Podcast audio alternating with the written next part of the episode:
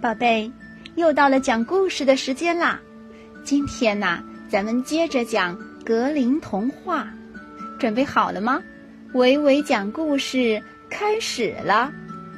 接下来我们要讲的故事是《千兽皮》。在一个美丽的王国里啊，有一位漂亮贤惠的王后。她不但有着迷人的金头发，还有着鲜花一般的容貌。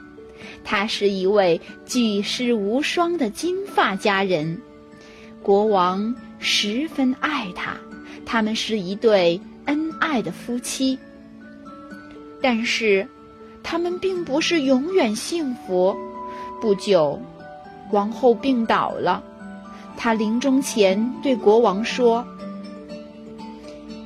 你如果要再婚，一定要娶和我一样美丽、拥有金发的女人，否则你千万别娶，那样你会不爱她，你会更痛苦。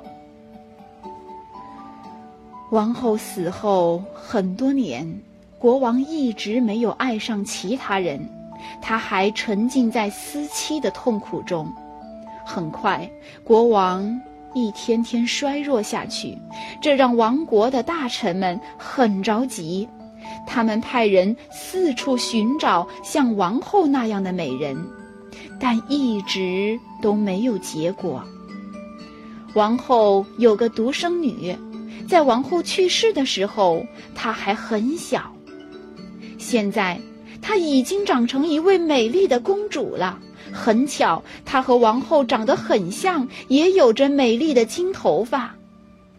一天，国王凝视着公主，猛然间，一个邪恶的念头在他心中产生了。他决定娶自己的女儿做新王后。他向大臣们宣布了他的决定。大臣们大吃一惊，纷纷规劝国王放弃这一罪恶的念头。可是。国王什么也听不进去。公主知道了，大惊失色。她也希望制止国王疯狂的想法。她给父亲出了四道难题，要求国王为她做四件衣服：一件是太阳般的金衣服，一件是月亮般的银衣服，一件是星星般闪亮的衣服，一件是一千种野兽皮毛缝制的外套。公主以为国王一定办不到，从而打消她的念头。可是，国王竟然如愿的做好了衣服和外套。公主没办法，只好逃走。她带着一枚金戒指、一只小金纺轮和一个小金卷线车，用五个陶壳装上三件衣服。穿上千兽皮外套，用锅灰把脸和手涂黑，连夜溜出了王宫。公主走了一夜，来到一片森林里，她疲惫地钻进一棵空心树里，睡着了。第二天，这片领地的国王带着猎队来打猎，发现了这个穿着千兽皮的姑娘。公主醒了。他请求国王把他带走，国王把他带回了王宫，安排他在厨房里工作。可怜的公主从此干起了粗活。一天，宫里举行舞会，公主向大厨请求允许她在门口看看。善良的大厨给了她半个小时的时间。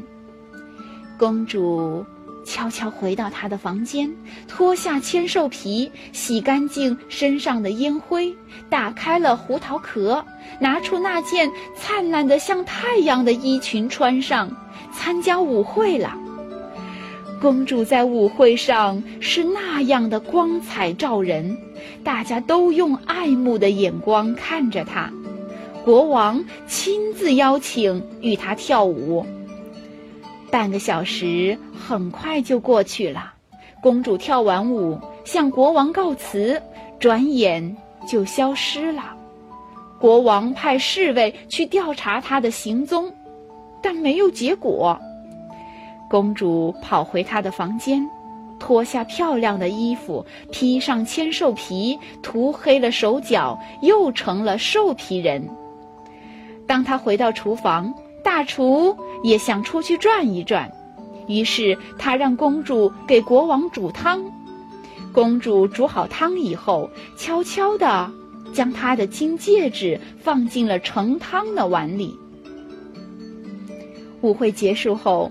国王喝了汤，他觉得汤很好喝，一口气喝得见底了。哎，他看到了那枚金戒指，国王觉得很奇怪，先后召见了大厨和兽皮人，询问汤碗里为什么会有金戒指。公主没有告诉他原因。宫里第二次举行舞会。公主穿上月亮般皎洁的银衣服，参加了舞会。国王与她共舞，一支舞曲结束后，她又匆匆跑掉了。这次，国王喝汤见到了小金纺轮。宫里第三次举行舞会，公主穿上星星般闪亮的衣服，参加了舞会。这次。国王让乐队奏了一支很长的舞曲，他想尽量延长与公主共舞的时间。国王趁公主没注意时，他把一个金戒指戴在了公主的手上。舞曲一停，公主还是像只小兔一样消失在人群中了。公主匆忙地跑回了她的小屋，这次耽误了太多的时间。公主只能匆忙地把千兽皮套在了裙子上。兽皮人赶到了御厨房，给国王煮汤。趁大厨不在的时候，公主又把金卷线车放在了汤碗里。国王喝完汤，看见了金卷线车，派人直接把兽皮人叫到了面前。国王盯着眼前这个人看了很久。最后看到了他那没来得及涂黑的手指，以及手上的金戒指。兽皮人在国王来拉他时，慌忙中露出了里边那件星星般闪亮的衣裙。国王把他的千兽皮外套拉了下来，她那美丽的金头发也露了出来。公主站在那里。她那无与伦比的美貌再也无法隐藏了，也没必要再隐藏下去了。国王高兴地迎娶公主为妻，而公主的父亲早已心生悔意，他也送来了最真诚的祝福。故事讲完了，宝贝，维维老师要问大家一个问题，那就是。公主给国王提出要求，要求国王为她做一件用多少种野兽皮毛缝制的外套啊？你知道答案吗？好的，宝贝，再见。